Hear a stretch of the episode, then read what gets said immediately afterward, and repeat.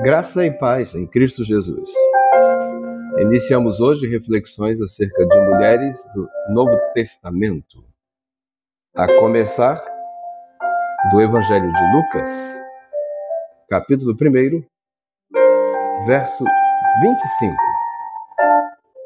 O Senhor me concedeu isso quando olhou para mim para acabar com minha humilhação diante dos homens.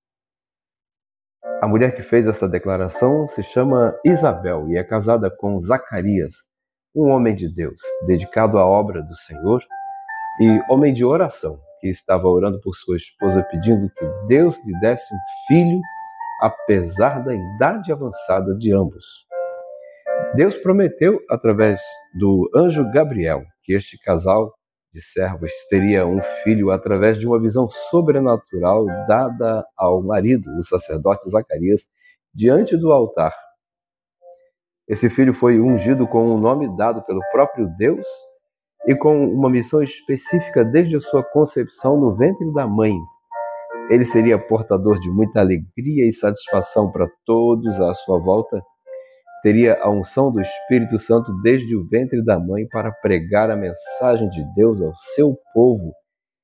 Este filho se chamou João, aquele que batizou Jesus.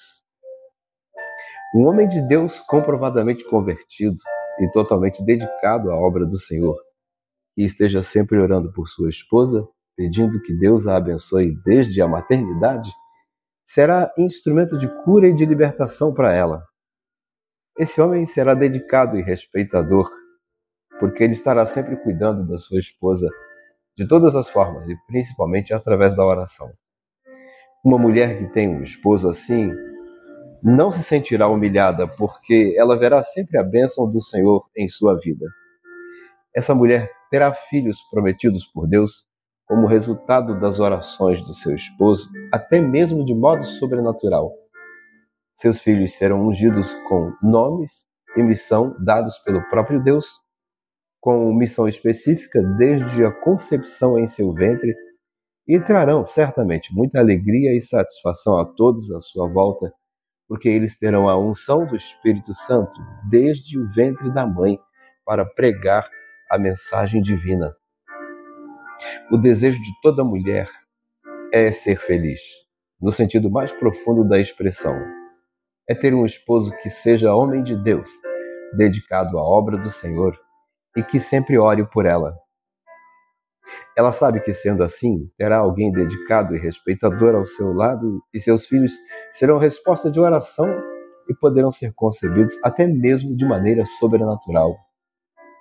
Ela sabe que esses filhos nascerão com nome e missão definidos pelo próprio Deus, e isso lhes trará alegria, satisfação e segurança, porque seus filhos terão, desde o nascimento, a unção do Espírito Santo de Deus. Quem não tem um esposo assim ainda, ore para que Deus te ajude nessa causa, dando-lhe alguém segundo a vontade dele. Quem já tem o esposo, ore para que Deus o converta ou o preserve como homem de Deus dedicado à obra do Senhor temente a Ele e que esteja sempre disposto a orar pela esposa. É bom saber que quando ambos estão na presença do Senhor, não há humilhação, há felicidade, porque Deus sempre abençoa o lar daqueles que o buscam. Deus abençoe o seu dia. Fique na paz do Senhor Jesus.